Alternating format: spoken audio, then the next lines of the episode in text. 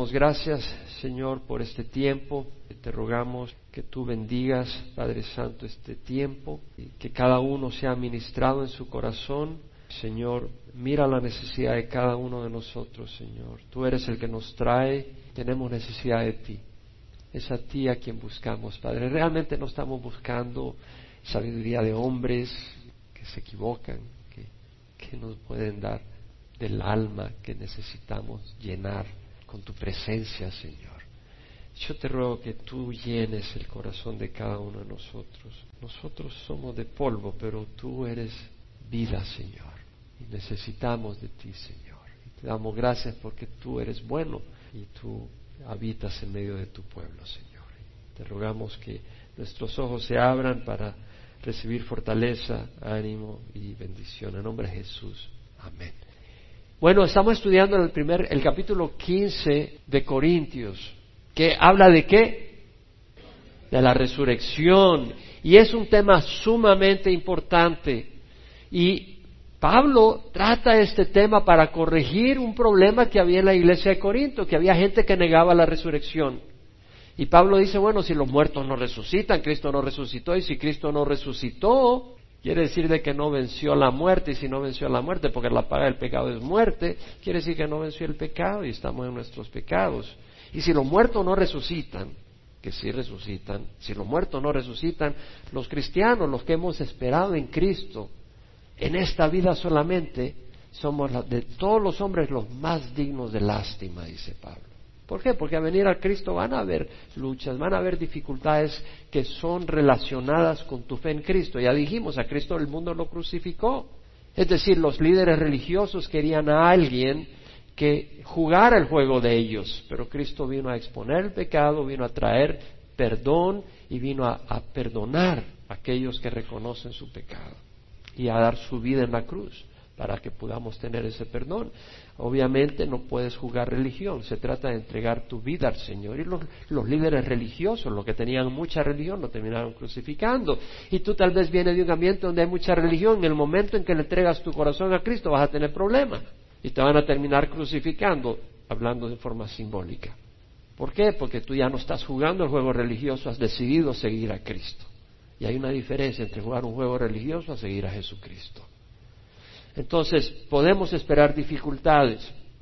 Pablo al principio de la primera carta a los Corintios habla poderosamente de que Cristo dice, Cristo no me envió a bautizar. Y repito estas cosas porque son fundamentales. Y por eso me estoy tomando el tiempo en esto. Es el tercer domingo que tratamos el tema de la resurrección porque es un tema bien importante. Pablo desde el principio en la carta a los Corintios dice, el Cristo no me envió a bautizar, sino a predicar el Evangelio, no con palabras elocuentes, para que no se haga vana la cruz de Cristo. Pablo enfatiza la crucifixión, la muerte de Cristo Jesús. El Evangelio sin la cruz de Cristo no existe. Cristo murió por nuestros pecados. No se trata de lo que nosotros hacemos las obras. Cristo murió por nuestros pecados. Y Pablo lo defiende, no con palabras elocuentes, dice Pablo, para que no se haga vana la cruz de Cristo. Tú podrás oír un servicio muy elocuente en otro lugar, pero la elocuencia no es lo que estamos buscando. Pablo dice, el poder está en la cruz de Cristo, en que Cristo murió por nuestros pecados. Por eso él dice, los judíos buscan señales, milagros, piden señales, los griegos buscan sabiduría, mas nosotros predicamos a Cristo crucificado piedra de tropiezo para los judíos, necesidad para los gentiles, pero para los llamados, tanto judíos como griegos, Cristo es el poder de Dios y la sabiduría de Dios. Cristo es poder de Dios para salvarnos. Cristo murió en la cruz para salvarnos. Nosotros no nos podemos salvar, no nuestras obras. Él la hizo en la cruz. Para eso murió Cristo en la cruz, para salvarnos. Qué bonito. Él pagó por nosotros. Entonces, Pablo habla claramente de la cruz de Cristo, no se trata de la elocuencia del predicador, se trata del mensaje, de la obra de Cristo en la cruz. Pero tú tienes tal vez una cruz colgando en el cuello, Cristo ya no está en la cruz, Cristo resucitó, Cristo vive. Y eso es bien importante. Pablo dice, yo les entregué a ustedes lo mismo que recibí, que Cristo murió por nuestros pecados conforme a las escrituras que fue sepultado y al tercer día resucitó conforme a las escrituras. La resurrección es vital. Si tú no crees en la resurrección no tienes salvación. Pablo lo dijo. La palabra está cerca de ti, en tu boca y en tu corazón, es decir, la palabra de fe que predicamos. Que si confiesas con tu boca a Jesús por Señor y crees en tu corazón que Dios lo resucitó de la muerte, serás salvo. Porque con el corazón se cree para justicia y con la boca se declara para salvación. Hay que creer que Jesús resucitó. Ya lo dijimos, si Cristo no ha resucitado, ¿cómo vas a tener por Señor a alguien que está muerto? Todo esto lo estudiamos en los domingos anteriores y lo repaso de nuevo como una introducción y recordamos cómo Pablo expone y, presenta que la resurrección es un hecho histórico con evidencias abundantes, como Pedro fue el primero de los apóstoles que vio al Cristo resucitado, como el resto de los apóstoles Cristo se le apareció, como se le apareció a más de 500 hermanos cristianos, discípulos, seguidores de Cristo a la vez, y cómo el Señor se le apareció a Jacobo, el medio hermano de Jesús, y cómo se le apareció al resto de los apóstoles y al último de todos, como a uno nacido fuera de tiempo, dice Pablo, se me apareció a mí, que no soy digno de ser llamado apóstol porque perseguía a la iglesia, soy el más mínimo de los apóstoles. Entonces vemos que Pablo nos da la evidencia histórica. Ahora continuamos en 1 Corintios 15, versículo 35, donde Pablo empieza a darnos una enseñanza de por qué la resurrección y cómo es la resurrección. Y trata el tema porque algunos dicen, dice Pablo, pero alguno dirá, ¿cómo resucitan los muertos y con qué clase de cuerpo vienen? Necio, lo que tú siembras no llega a tener vida si antes no muere. Y lo que siembras no siembras el cuerpo que nacerá, sino grano desnudo, quizá de trigo o de alguna otra especie. Pero Dios le da un cuerpo como Él quiso y a cada semilla su propio cuerpo. No toda carne es la misma carne, sino que una es la de los hombres, otra la de las bestias, otra la de las aves y otra la de los peces. Hay asimismo cuerpos celestiales y cuerpos terrestres, pero la gloria del celestial es una y la del terrestre es otra. Hay una gloria del sol y otra gloria de la luna y otra gloria de las estrellas, pues una estrella es distinta de otra estrella en gloria. Así es también la resurrección de los muertos. Se siembra un cuerpo corruptible, se resucita un cuerpo incorruptible.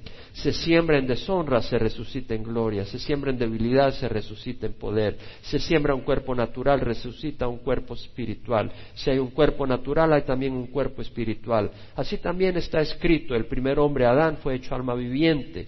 Último Adán, espíritu que da vida. Sin embargo, el espiritual no es primero, sino el natural. Luego el espiritual.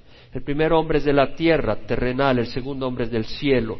Como es el terrenal, así son también los que son terrenales. Y como es el celestial, así son también los que son celestiales. Y tal como hemos traído la imagen del terrenal, traeremos también la imagen del celestial. Pablo empieza diciendo, pero alguno dirá, ¿cómo resucitan los muertos y con qué clase de cuerpo vienen? Y esto es importante porque algunos rechazaban y retaban la doctrina de la resurrección por el enorme reto que es para el hombre el que alguien resucite. ¿Cómo va a resucitar? A, ¿Cómo vas a resucitar a alguien? ¿Cómo vas a, alguien hecho polvo después de años? ¿Cómo, ¿Cómo va a resucitar eso, de ese polvo a alguien? Es imposible, dice uno, porque uno de hombre no puede hacerlo. Los médicos no pueden resucitar a alguien que ha muerto hace 100 años y ahora es polvo. No puede resucitarlo. ¿Cómo puede hacer? La ciencia no lo puede hacer. Entonces es un reto para el hombre y para su entendimiento, pero si algo es impasible para los hombres, muchas veces pensamos que Dios no lo puede hacer y limitamos a Dios. Eso pasa con nuestros problemas. Tenemos un problema y no sabemos cómo lo vamos a resolver. Entonces creemos que Dios no lo puede hacer porque nosotros no sabemos cómo lo vamos a resolver. Pasa con una enfermedad. Tal vez el médico dice tienes cáncer y los médicos no pueden resolverlo. Y dice, bueno, yo no sé cómo va a hacer eso, pero Dios puede. Dios puede poner el cuerpo de regreso. Él es poderoso. Los que rechazan Génesis capítulo 1 al 3 de Génesis, ¿de qué trata Génesis capítulo 1 al 3? Trata de la creación del hombre y del, del universo. En el principio creó Dios los cielos y la tierra. Y los que rechazan Génesis, los primeros tres capítulos, y creen en evolución, van a tener problema con la resurrección. No hay duda. Porque si Dios necesitó miles de millones de años para poder formar al hombre, ¿Cómo va a resucitar al hombre un abrir y cerrar de ojos? Si dudas la palabra de Dios que dice en el principio creó Dios los cielos y la tierra, y dijo Dios sea la luz y hubo luz, y Dios creó las estrellas en el cuarto día, y el sol y la luna y los planetas en el cuarto día en un día, y creó al hombre en el sexto día, del polvo de la tierra lo hizo ahí nomás en ese día. Si tú tienes problema para creer eso y dudas eso y dices, no, tuvo que ser un proceso de millones de años, pues vas a tener problema en creer en la resurrección. Pero si crees que Dios dijo, sea la luz y fue la luz, no hay problema en creer en la resurrección. Ahora uno dice, bueno, pero si uno muere, imagínate, uno muere. Ya se pudrió ahí en la tierra el polvo y había ahí un árbol de manzana encima. Y ahí lo estaban regando y del polvo las manzanas agarraron un poco de ese polvo y subió y de ahí llegó alguien y se comió la manzana. Entonces ya los átomos, las moléculas del fulanito terminaron en la barriga del otro fulanito. Pasaron a manzanas y de manzanas a la barriga del otro y se convirtió parte del otro. Entonces, cuando resucite, ¿cómo va a ser el Señor? El fulano, ¿verdad? ¿Cómo, va a ser? O, se murió y, y de ahí salió pasto y vino una vaca y se comió el pasto. Y el pasto pues ya tenía tus, tus moléculas. Y ya llegaron a la vaca y se volaron a la vaca hicieron un, un bistec ahí y se la comió fulano y le dio una indigestión y se murió, pero ahí se le llevó al cuerpo esas, esas moléculas. ¿Qué va a hacer el Señor para resucitarlo? Para Dios nada es imposible, pero la ciencia nos ayuda. Usted sabe que toda la información para hacernos, toda la información, todo el tamaño, o sea, el color de su piel, el color de sus ojos, si tiene dos manos, si tiene dos pies, todo el diseño exacto suyo está codificado en la molécula del ADN. O sea que nosotros somos información. La molécula del ADN tiene toda la información para hacerlo a usted. Estamos hechos de átomos de sodio, potasio, nitrógeno, carbono, flúor, hierro, muchos otros. Hidrógeno, oxígeno, una gran cantidad de átomos muchos átomos. Pero un átomo de sodio es igual que otro átomo de sodio. Entonces simplemente Dios puede venir y como tiene la fórmula suya, con esa fórmula reemplazar cada átomo de sodio por otro sodio y ahí está usted hecho de nuevo, sin necesidad de usar los mismos átomos que existían. De hecho, usted es el mismo que hace dos años físicamente, pero son distintos átomos. O sea, unas células se murieron y se fueron y vinieron y nacieron otras, basada en la comida que usted comió. O sea que es organización, somos organización. Y Dios puede, pero ahora tenemos que entender una cosa, la resurrección no es reconstrucción. ¿Me oye lo que estoy diciendo?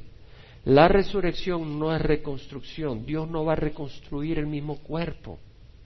Porque si reconstruiría el mismo cuerpo, ¿cómo vamos a ir al cielo? Imagínese que ahora Dios me jalara así para el cielo.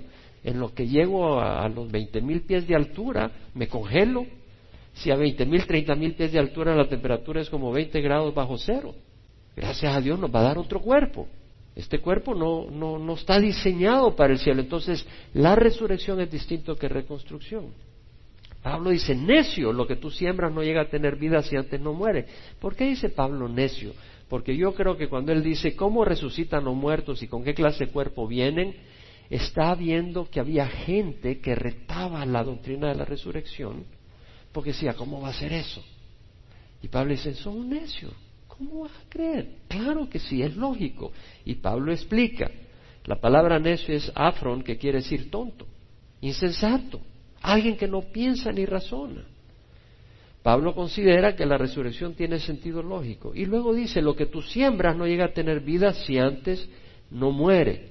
Si vamos a tener un cuerpo diseñado para el cielo, este cuerpo tiene que morir. Y Pablo usa ejemplo de la agricultura. Dice, una semilla tiene que morir para que produzca un árbol, una planta, para que produzca una espiga. Vemos acá que Pablo está diciendo, necio, lo que tú siembras no llega a tener vida si antes no muere. Es decir, si hay que tener vida, lo que siembras tiene que morir. Tú siembras una semilla, tiene que morir para que salga un árbol. Y hay una aplicación espiritual en todo esto no es dentro del contexto, porque Pablo aquí está hablando de la resurrección, pero quiero aprovechar a dar una aplicación espiritual, un pequeño paréntesis.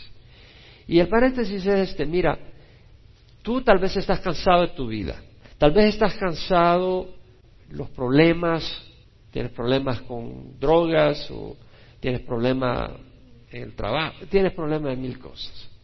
Y el problema tal vez eres tú, tal vez no es el trabajo, no es el trabajo probablemente sea una, un espejo que refleja el problema que nace de ti. Y la respuesta está en morir. Y no estoy diciendo en pegarse un balazo, porque la muerte no es el fin, es el principio de la eternidad. Pero necesitamos morir para que haya una nueva vida. Necesitamos morir. Pablo dijo, con Cristo he sido crucificado. Y ya no soy yo el que vive, mas Cristo vive en mí. No es que nosotros necesitamos cambiar, necesitamos morir. Pablo dijo, con Cristo he sido crucificado, ya no soy yo el que vive, mas Cristo vive en mí. Es decir, tenemos que dejar que Cristo vive en nosotros, que sea Él. Nosotros no tenemos la mínima idea de hacer las cosas. Claro, cuando estamos jóvenes creemos que sabemos cómo gobernar el mundo y el universo, tan solo si todo el mundo nos hiciera caso. Pero cuando empezamos a darnos cuenta, necesitamos que Cristo gobierne nuestras vidas. Pablo dice en Romanos, ¿no sabéis que los que hemos sido bautizados en Cristo Jesús hemos sido bautizados en su muerte? Por tanto, hemos sido sepultados con Él por medio del bautismo para muerte, a fin de que como Cristo resucitó entre los muertos por la gloria del Padre, así nosotros andemos en novedad de vida. Es decir, Pablo dice, cuando fuimos bautizados, fuimos identificados con Cristo en su muerte. Hemos dicho, queremos morir a nuestro yo. Stinks, como dice en inglés. Apesta. Es arrogante, es egoísta. Demanda. Quiere ser atendido por todo el mundo. Pero muy distinto a Cristo que vino a servir y amar. Y ese es el bautizo. Nos identificamos con lo que hizo Cristo en la cruz. Y decimos, Señor, nos identificamos contigo. Y así como Dios resucitó a Jesús, Dios nos va a hacer vivir una vida nueva. Necesitamos morir. Jesús dijo, en verdad, en verdad os digo que si el grano de trigo no cae en tierra y muere, queda él solo. Pero si muere, produce mucho fruto. Tenemos que morir. Ahora bien, dentro del contexto, Pablo lo que está diciendo, lo que tú siembras no llega a tener vida sin antes no muere. Y de la misma manera, por la experiencia del agricultor, la semilla tiene que morir para que nazca en la planta, el árbol. Y luego Pablo dice, y lo que siembras no siembras el cuerpo que nacerá, sino grano desnudo, quizá de trigo o de alguna otra especie. Pero Dios le da un cuerpo como él quiso y a cada semilla su propio cuerpo. Lo que siembras, dice Pablo, no siembras el cuerpo que nacerá, tú siembras una semilla que tiene una, una semilla de aguacate, tiene cierta forma. Pero el árbol es distinto que la semilla de aguacate. Tú siembras una semilla, pero el árbol tiene un cuerpo distinto. De la misma manera, tú siembras un tipo de cuerpo y va a nacer otro tipo de cuerpo, es lo que dice Pablo. Dios le da un cuerpo como Él quiso.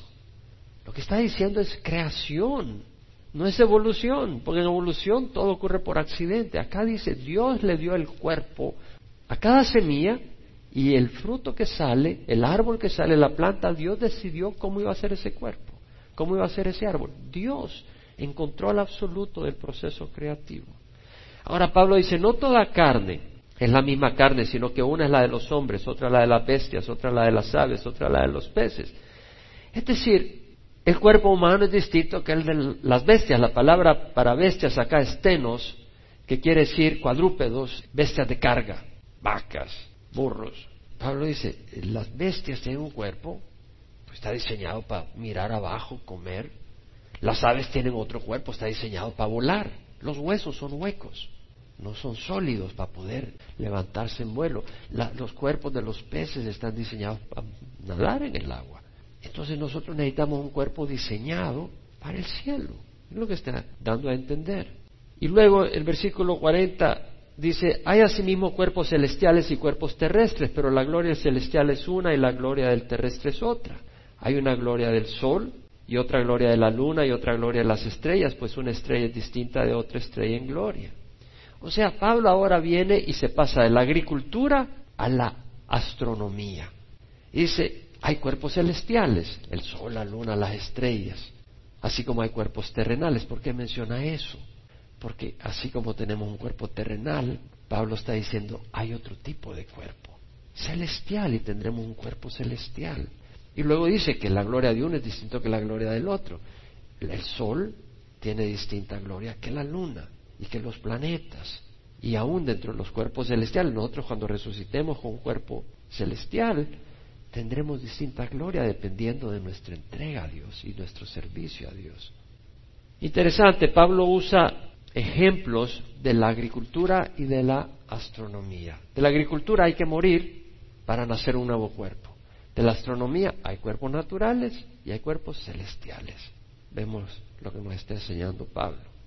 Interesante la gloria de los celestiales. El profeta Daniel dijo, muchos de los que duermen en el polvo de la tierra despertarán, unos para la vida eterna y otros para la ignominia, para el desprecio eterno. Las estrellas brillarán como el resplandor del firmamento y los que guiaron a muchos a la justicia como las estrellas por siempre jamás. Daniel escribió cientos de años antes de Cristo, y hace más de dos mil años, de que del polvo de la tierra despertarán unos para vida eterna y para otros no dice, o sea que vida eterna solo no es existencia eterna, porque dice para unos vida eterna y otros ignominia o desprecio eterno. No le llama vida eterna. Los que se levanten del polvo sin haber entregado su corazón a Cristo no van a tener un cuerpo como los que hemos puesto la fe en Jesús. Va a ser otro cuerpo.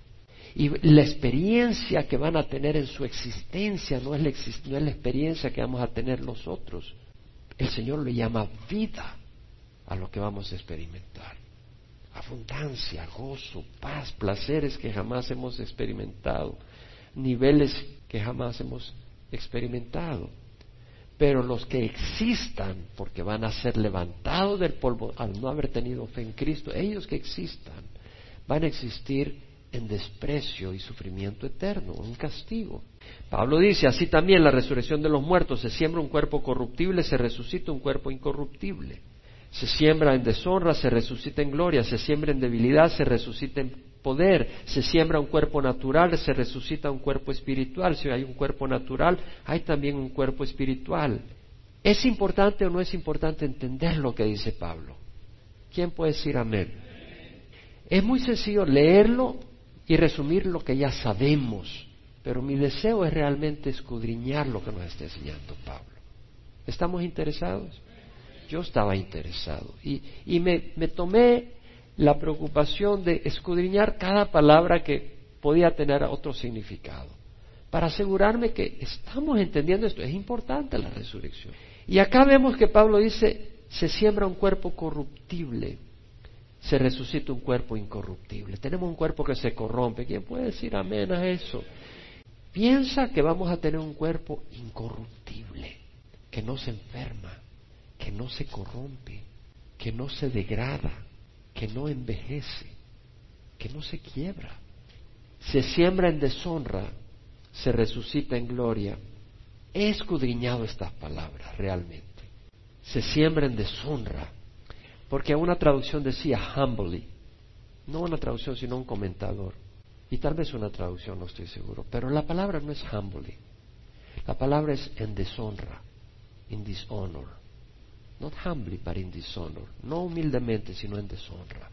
Se siembra en deshonra. Y me puse a pensar, y realmente no hay nada glorioso en el aspecto físico. No estoy hablando en el, espíritu, en el aspecto espiritual. No hay nada glorioso el envejecer, enfermarse y morir. Es deshonroso. Físicamente, no espiritualmente hablando. ¿Entienden la diferencia? Me explico en la diferencia. Al envejecer, los dientes empiezan a caer. Ya uno no puede ni ver ya no oye bien. ¿Cómo? ¿Qué dijiste? Los huesos empiezan a sufrir. Las articulaciones se van dañando y se vuelven dolorosas. Se hace difícil agacharse. Si se te cayó algo y te caes, y se te cayó algo y te, te agachas a recogerlo y dices, bueno, ya que estoy aquí abajo, no hay otra cosa que pueda hacer porque es todo un trabajo agacharse. Y levantarse es todo otro fenómeno. De veras, a veces para levantarse hay que agarrarse de algo. Es una faena. Y bueno, y el cabello se empieza a caer. El control de las funciones naturales se empieza a perder. Uno llega anciano y empieza a tener lo mismo que cuando era un bebé, que no podía controlar sus funciones naturales. Y cuando uno enfermo empieza a morirse, el proceso físico, no el espiritual, digo, no tiene nada de glorioso, el cuerpo deteriorado se va dejando de funcionar en forma desastrosa, se empieza a descomponer y llega un fallo catastrófico y uno muere y al morir el cuerpo empieza a podrirse. emana un olor ofensivo, repulsivo. El cuerpo que uno tanto ha cuidado, un día va a acabar en polvo, genio y figura a la sepultura. ¿Nos va a ocurrir a nosotros o no? ¿Sería bueno estar preparados y saber cómo estamos invirtiendo nuestro tiempo? ¿O sería mejor simplemente cerrar los ojos y que un día nos empecemos a descomponer y nos morimos, nos podrimos y luego despertamos a una eternidad? Y hemos pasado todo el tiempo cuidando la cabellera. Si algo a mí me tocó fue la muerte, porque mi papá murió cuando yo tenía un año. Y le voy a decir algo, yo reflexionaba de niño. Para mí la muerte era bien real. Y sabes qué, gracias a Dios que fue bien real. No, no que se murió mi papá cuando yo tenía un año, pero gracias a Dios que la muerte fue bien real. Porque te ayuda a pensar sabiamente. Uno de los servicios que más me gusta dar es el de los funerales. ¿Sabes por qué? Porque nosotros estamos viviendo para una eternidad. Y en los funerales la gente está más atenta y considera seriamente que un día vamos a morir. Y tú no estás listo para morir, no puedes vivir ahora, no estás listo para vivir. Tienes que estar listo para morir para poder vivir. Es muy importante. Y Pablo dice, se siembra en deshonra, pero se resucita en gloria. ¿Sabes de que cuando nosotros resucitemos, ¿quién crees que va a venir por nosotros? Jesús. Es Jesús que nos viene a recibir. ¿Has pensado en eso? No un ángel. Jesús nos viene a recibir en el cielo y con voz de trompeta, voz de arcángel. ¿No es algo maravilloso? Jesús viene a... ¿Quiénes somos nosotros mugrosos, tufosos? Viene Jesús a recibirnos y nos va a cambiar, gracias a Dios. Nos va a transformar. Se siembra en debilidad, se resucita en poder. Estamos todos débiles. Vamos a sembrar en debilidad, pero vamos a resucitar en poder. ¿Sabes que un ángel fue capaz de destruir a más de 180 mil enemigos del pueblo de Israel en una noche? Y yo estoy convencido que vamos a tener más poder que los ángeles. Somos hijos de Dios. Vamos a tener un cuerpo poderoso. Los que queremos, los que hemos entregado nuestra vida a Jesús. Se siembra un cuerpo natural, dice Pablo, y se resucita un cuerpo espiritual. Si hay un cuerpo natural, hay también un cuerpo espiritual. La palabra natural es sujikos. Ahí viene la palabra psíquico, que tiene otro significado en nuestros días. Pero la palabra natural quiere decir, se siembra un cuerpo natural, está diciendo un cuerpo de polvo, hecho de polvo, como el de los animales. O sea que del polvo se ha hecho. Un cuerpo que necesita comer, respirar, evacuar, un cuerpo formado de átomos y moléculas como los demás seres vivos de la Tierra, que se somete a la fuerza de la gravedad. Tú no te asomas a un precipicio y, y te tiras ahí para ver qué pasa, porque te viene, te matas, o sea, es un cuerpo que obedece la ley de la gravedad, te tiras al agua, te hundes, no puedes subir a la luna, no puede, ese cuerpo no lo puede hacer, si te mueves gastas energía, te tienes que alimentar, si no tomas agua te deshidratas, si quieres atravesar la pared, ¡bum! tamaño sopapo te das en la cabeza, ¿por qué estamos hechos de átomos y moléculas de este sistema? Pero vamos a tener un cuerpo espiritual distinto. No creo que sean átomos y moléculas como este sistema no obedece a la ley de este mundo, es, un cuerpo espiritual, no polvo terrestre. Pablo habla de la habitación espiritual en 2 Corintios capítulo 4, 4.16, no desfallecemos antes bien, aunque nuestro hombre exterior va decayendo, dice Pablo, sin embargo nuestro hombre interior se renueva de día en día. El hombre exterior va decayendo, en algunos de nosotros más que en otros. Esta aflicción leve y pasajera nos produce un eterno peso de gloria que sobrepasa toda comparación. Esta aflicción es leve y pasajera, dice Pablo, comparada con la gloria que vamos a tener al no poner nuestra vista en las cosas que se ven, sino en las cosas que no se ven, porque las cosas que se ven son temporales, pero las que no se ven son eternas. Tú ves en el espejo, eso es temporal lo que no se ve es eterno. El cuerpo que tendremos es eterno. Sabemos que si esta tienda, Pablo usa la palabra tienda, una tienda de acampar, ¿quién ayuda a acampar? Una tienda. Si esta tienda terrenal, que es nuestra moral, es destruida, y va a ser destruida, tenemos de Dios un edificio, es algo permanente, una casa no hecha por manos, eterna en los cielos. En verdad en esta morada gemimos, anhelando ser vestidos con nuestra habitación celestial. Y una vez vestidos no seremos hallados desnudos, porque asimismo los que estamos en esta tienda gemimos agobiados, pues no queremos ser desvestidos, sino vestidos para que lo mortal sea absorbido por la vida. Y el que nos preparó para esto mismo es Dios quien nos dio el Espíritu como garantía. Dios nos ha dado el Espíritu Santo. ¿Quién de ustedes puede decir, el Espíritu Santo habita en mí? Bueno, si el Espíritu Santo habita en ti, tú sabes que Dios te ha dado esa garantía que un día vas a tener un cuerpo glorioso. Eso es lo que está diciendo, y es un cuerpo distinto. Este cuerpo es una tienda, vamos a tener un edificio. Eso es lo que dice una, una casa permanente. Entonces Pablo dice en el versículo 45, así también está escrito, el primer hombre, Adán, fue hecho alma viviente, el último Adán, espíritu que da vida. Bueno, está escrito, dice Pablo.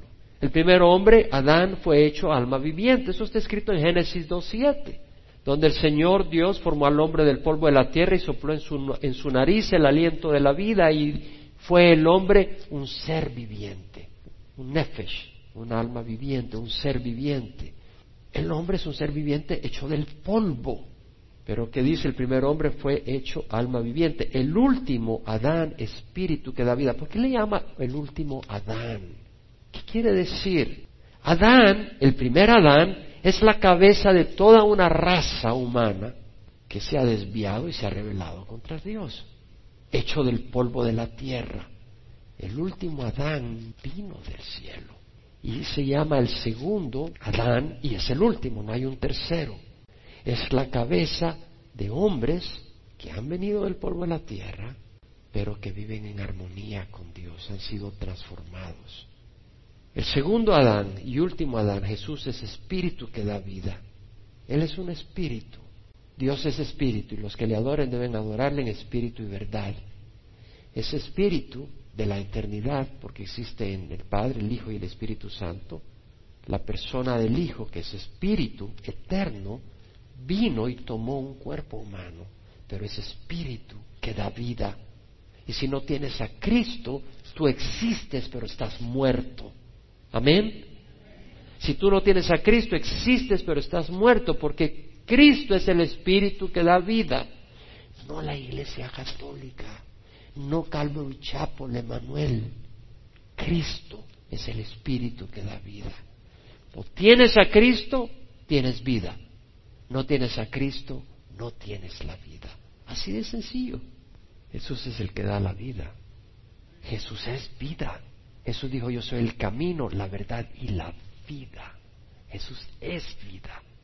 Y dijo Jesús, nadie viene al Padre sino por mí. ¿Sabes cuál es el principio de esa vida? No decir, es que yo cometí un error, porque muchas veces le llamamos errores. No, hermanos, son pecados mugrosos, somos pecadores. Y tenemos que reconocer que somos pecadores y pedirle a Dios perdón por nuestros pecados y decirle, Señor, perdóname y transfórmame. Yo en la mañana oraba eso. No que venga a mí porque está en mí, pero constantemente. ¿Quién se ve de vez en cuando? Sus fallas, sus limitaciones. Ojalá lo veas de vez en cuando. Yo en la mañana le decía al Señor, cree en mí, oh Dios, un corazón limpio y renueva un espíritu recto dentro de mí. No me eches de tu presencia, no quites de mí tu Santo Espíritu restaurame el gozo de tu salvación y sosténme con un espíritu de poder. Entonces enseñaré a los transgresores sus caminos y los pecadores se volverán a ti. ¿Cómo se lo memorizó, pastor? Porque lo oro muy frecuentemente, no como una fórmula, sino como un clamor de mi corazón al Señor.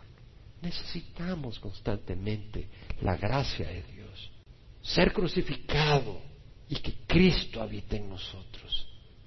Yo le digo, que si Cristo habita en nosotros y nosotros somos crucificados, esta iglesia va a ser una cosa preciosa.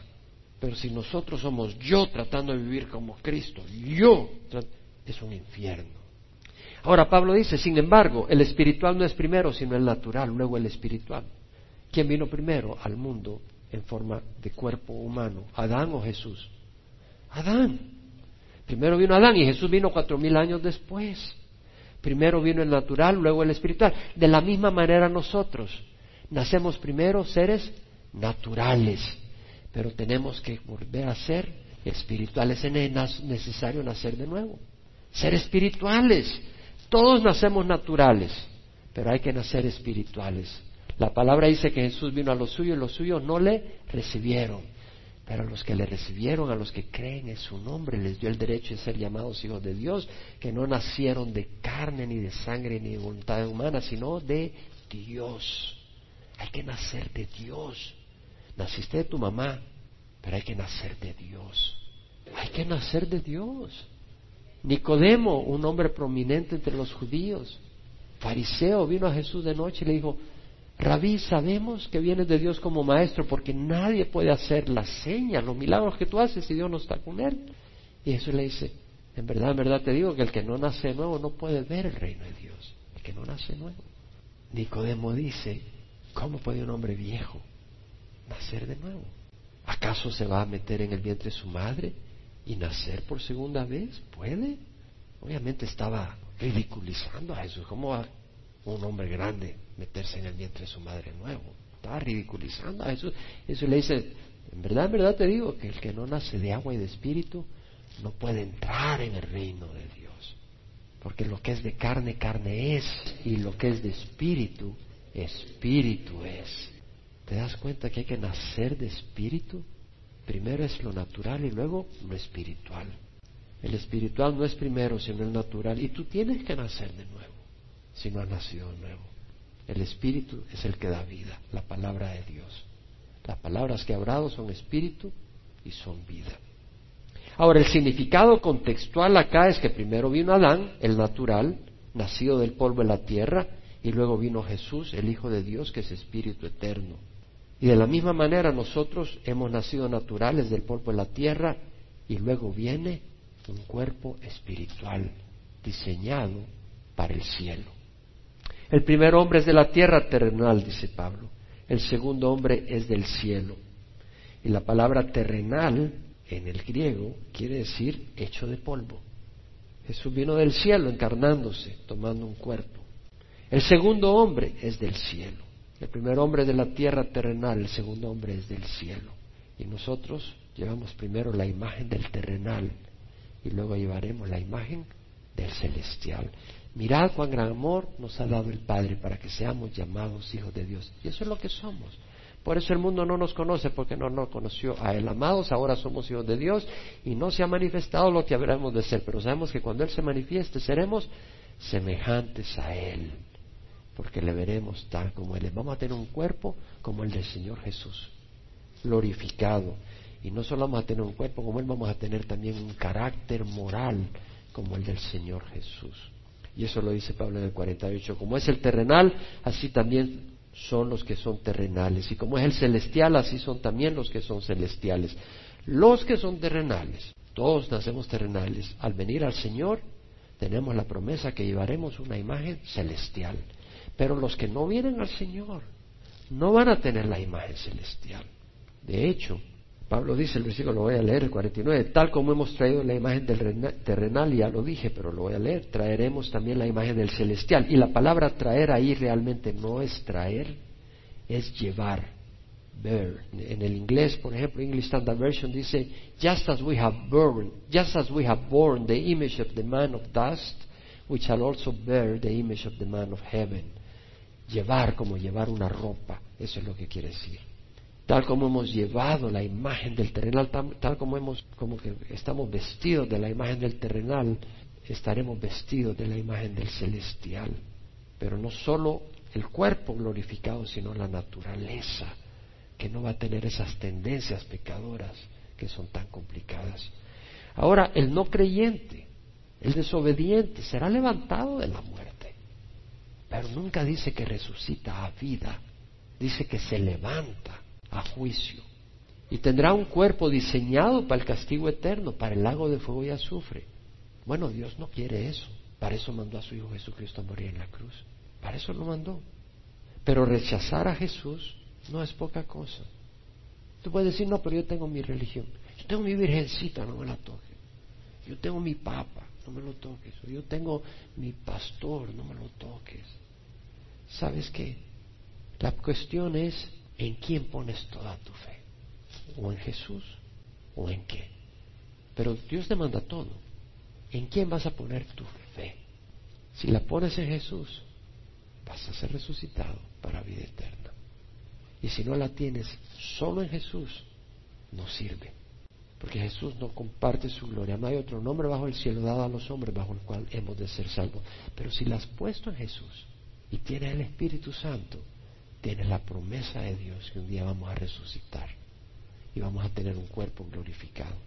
No quiero cerrar sin darle una oportunidad. Realmente, ¿por qué pastor se tira tanto tiempo en la resurrección? Si va a ser un abrir y cerrar de ojos y usted está tirando tres domingos. ¿Sabes por qué?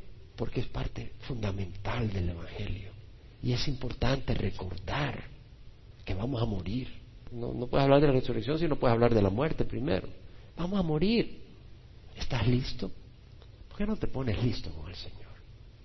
Ahí donde estás, te voy a invitar a que recibas a Jesús, ya sea que estés en este salón o que por internet o posteriormente veas el video, te invito a que recibas a Jesús. Ora conmigo. ¿Qué es recibir a Jesús? Recibir a Jesús es decir, Señor, yo necesito que tú dirijas mi vida porque yo no soy bueno. El único bueno es Jesús. Y yo quiero cambiar. Yo he ofendido gente, ofendo gente lastimo personas, soy egoísta. Señor, perdóname. Si tengo que esperar a ser bueno para venir a ti, nunca voy a poder venir. Entonces tenemos que decir al Señor, Señor, yo he fallado en muchas áreas, tú lo sabes. El asunto es que hoy yo lo estoy reconociendo y te estoy diciendo perdón. Y te ruego perdón y quiero que tú me cambies. Y no tengo nada que ofrecerte, pero te ofrezco mi corazón. Entra y cámbialo, lávalo y reina en mi corazón. Si esta es tu petición, ora conmigo. Dios está esperando para recibirte con gran gozo. Ahí donde estás, ora conmigo. Padre, te ruego perdón por mis pecados. Hoy recibo a Jesús como Señor de mi vida. Creo que tu sangre derramada en la cruz es preciosa y creo que paga por todos mis pecados. Ruego me des tu Santo Espíritu. Pongo mi fe en Jesús y ahora ruego que con tu Santo Espíritu me ayudes a caminar por el buen camino y a rechazar el pecado. Y es en el nombre de Jesús que lo pido. Amén. Dice la palabra en verdad. Jesús dijo, en verdad, en verdad os digo, el que oye mi palabra y crea al que me envió, tiene vida eterna y no vendrá condenación, mas ha pasado de muerte a vida. Si hoy has orado esa oración, quiero que sepas que hoy has recibido al Señor Jesús y has recibido vida eterna. Vamos a orar. Padre, te damos gracias por este tiempo. Te damos gracias, Señor, que nos has ayudado a entender un poco más de la resurrección, Padre. Y te rogamos, Padre, con agradecimiento, Señor, de que un día este cuerpo va a resucitar y tú has dado el Espíritu Santo como promesa, Señor. Y te rogamos, Señor, que nos ayudes, Señor, a caminar con esa realidad a entender y a vivir, entendiendo que un día vamos a morir y vamos a resucitar, Señor, y, que lo que hagamos en este tiempo, Señor, que nuestras vidas, Señor, puedan ser útiles para tu gloria, Señor, para traer gloria a tu nombre, para ser de bendición a, a, nuestros vecinos, a nuestros cónyuges, a nuestros hijos, a nuestros padres, a donde trabajamos, Señor. Gracias, Señor, que nuestras vidas pueden ser de bendición y no de estorbo. En nombre de Cristo Jesús. Amén.